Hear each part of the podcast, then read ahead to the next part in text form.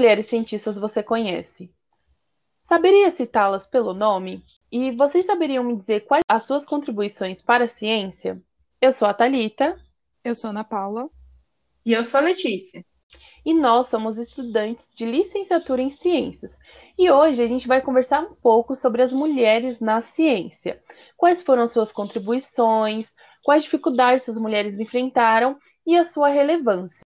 Ao longo da história, as mulheres vêm conquistando espaço no cenário científico, claro que sempre lutando contra um apagamento histórico e de incentivo em diversos sentidos.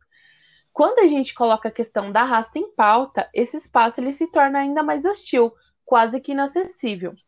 A intenção de trazer essa discussão é de refletir quais foram os motivos desse apagamento histórico feminino e os seus sintomas, é, e, enfim, para a gente discutir quais são as possíveis soluções para que a ciência seja democrática e antirracista. Se a gente voltar um pouquinho na história, lá no século XVIII, principalmente, óbvio, no contexto europeu, as posições ocupadas pelas mulheres dentro do cenário científico, na maioria dos casos, era de auxiliar. E esse acesso ao espaço científico dependia muito da condição social dessas mulheres. Óbvio que se a gente for pensar na Europa, no século XVIII, a gente tem que é, pensar também que a gente está falando de um cenário voltado a mulheres brancas burguesas, né? Então, a maior parte das mulheres que vai acessar o espaço científico, ainda com muita dificuldade, vão ser mulheres brancas de uma condição social mais elevada.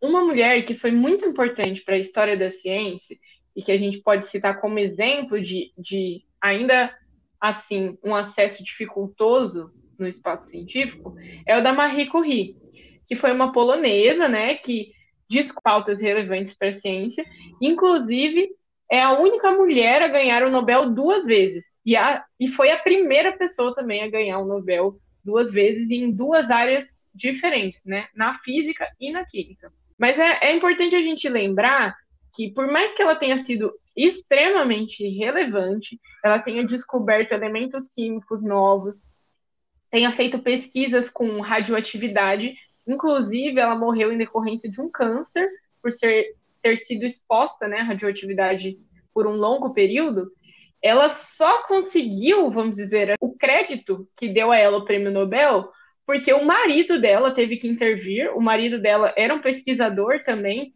pesquisava junto com ela e queriam colocar somente o nome dele na pesquisa. E ele disse que não, que ele só publicaria né, a pesquisa se o nome dela tivesse na pesquisa, né? O nome dela, ela pudesse assumir os créditos pelo próprio trabalho. Então, a gente vê que a tentativa de apagamento histórico ela era ferrenha, que as mulheres não conseguiam, mesmo quando executavam suas pesquisas, por vezes não conseguiam o crédito devido por elas. Um outro exemplo disso seria o da Rosalind Franklin. Ela, com a sua pesquisa em difração dos raios-x, conseguiu, vamos dizer assim, tirar uma foto do que seria é, uma molécula de DNA. E graças a isso, Watson e Crick, que eram pesquisadores do mesmo período dela, conseguiram identificar o formato da molécula do DNA. Watson e Crick ganharam um Nobel, inclusive, pela descoberta aí da molécula do DNA, sem citar o nome dela. Muito tempo depois que ela recebeu o reconhecimento e ainda assim né, não teve é, o seu nome envolvido em grandes premiações, sendo que a, a, a foto que ela tirou né, foi primordial e essencial para que eles conseguissem publicar as suas pesquisas sobre o DNA. O caminho percorrido pela ciência europeia para o reconhecimento de gênero foi de quase 500 anos.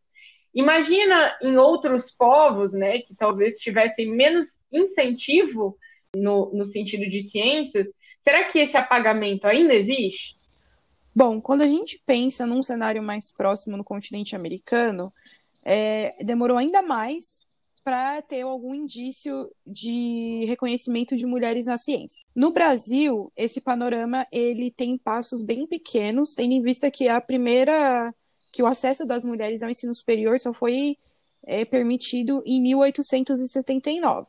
Esse ele só era garantido para mulheres burguesas, ou seja, é, não era nada acessível. Um outro exemplo é a inexistência de biografias que fundamentam as contribuições das mulheres até pouco tempo atrás. Prime... Uma das primeiras, os primeiros trabalhos que falam sobre a Berta Lutz, ele só, ele só foi publicado em 1970. A Era Vargas ela também contribuiu para a expansão da educação feminina, porém o acesso ao ensino superior ainda assim era um privilégio. E essa ascensão ela só aconteceu em 1960. É, então pensando nisso, né, a gente vê que o acesso ao ensino superior ou ao espaço científico, ele era um privilégio da pequena elite. E as mulheres que conseguiam acessar também estavam nesse grupo, né? Se a gente continuar pensando aí nesse, nesse cenário, onde tem uma ascensão nos anos 60, a gente pode citar outras mulheres importantes dentro do cenário agora norte-americano, que seria a Rachel Carson, que ela ajudou né, a lançar a o que seria a consciência ambiental moderna. Ela teve um livro muito famoso, que é A Primavera Silenciosa, onde ela alerta sobre os malefícios do uso de pesticidas.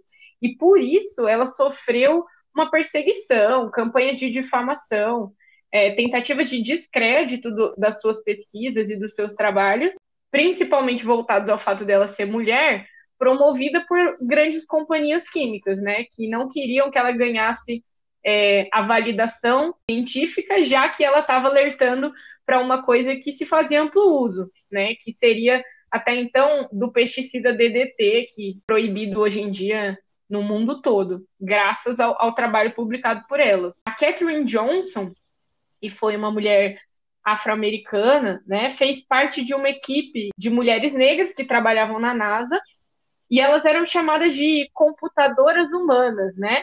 porque elas faziam cálculos é, à mão que serviam para o lançamento de sondas e foguetes.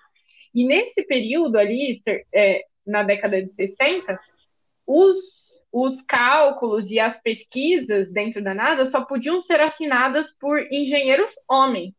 E ela se torna, então, um marco porque ela foi a mulher a conseguir assinar a autoria da sua pesquisa é, e conseguir o crédito ali na divisão que ela trabalhava. Ela depois, óbvio, assinou vários outros projetos dentro da NASA, mas boa parte das mulheres, até que trabalhavam com ela na mesma equipe, demoraram para conseguir o crédito devido sua, pelas suas participações ali.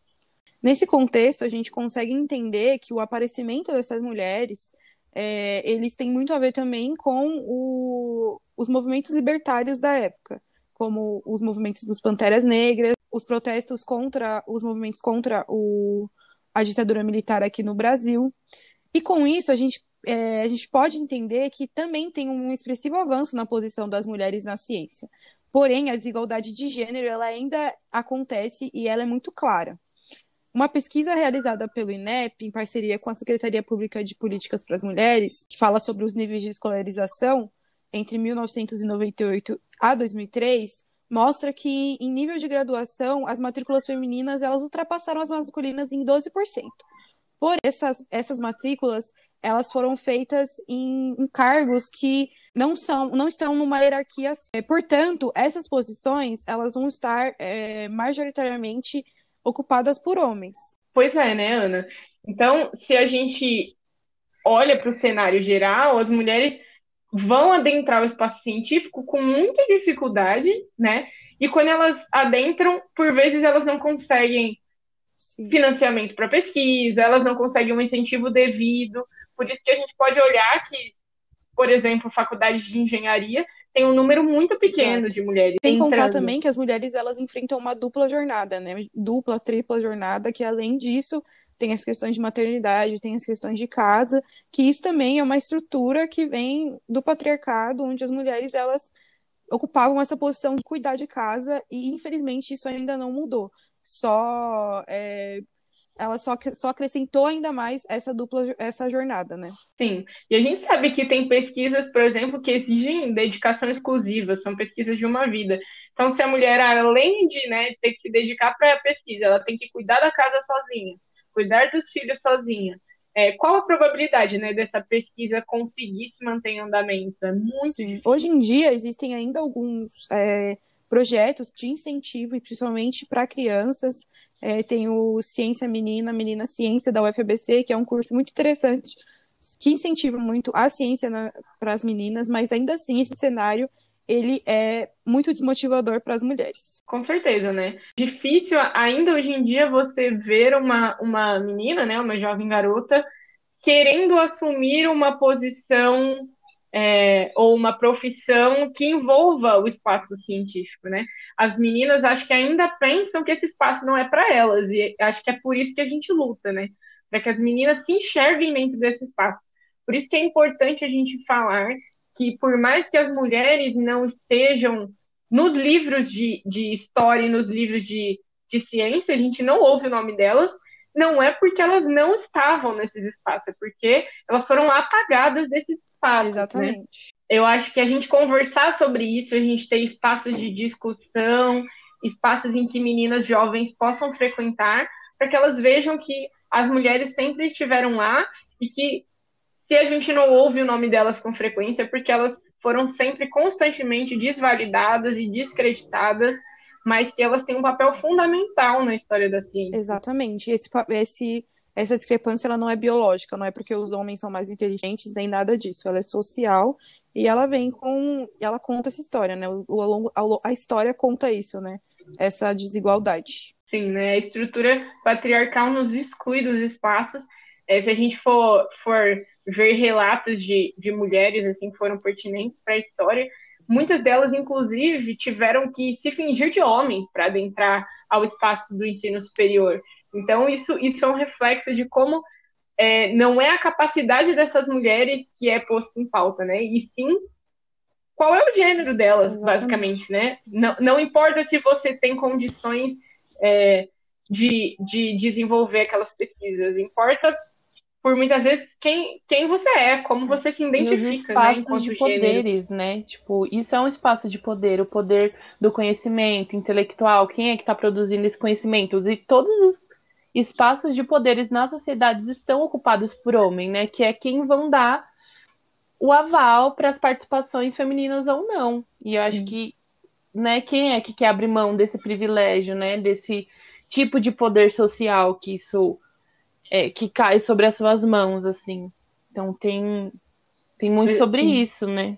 É uma história muito recente também? Exatamente. né? Tipo, não é uma história que, principalmente aqui no Brasil, se, se a gente for parar para pensar, ainda até hoje, muitas mulheres são pioneiras em muitas coisas, principalmente na ciência. Por que, que elas são pioneiras agora, em 2021, sabe? Exatamente.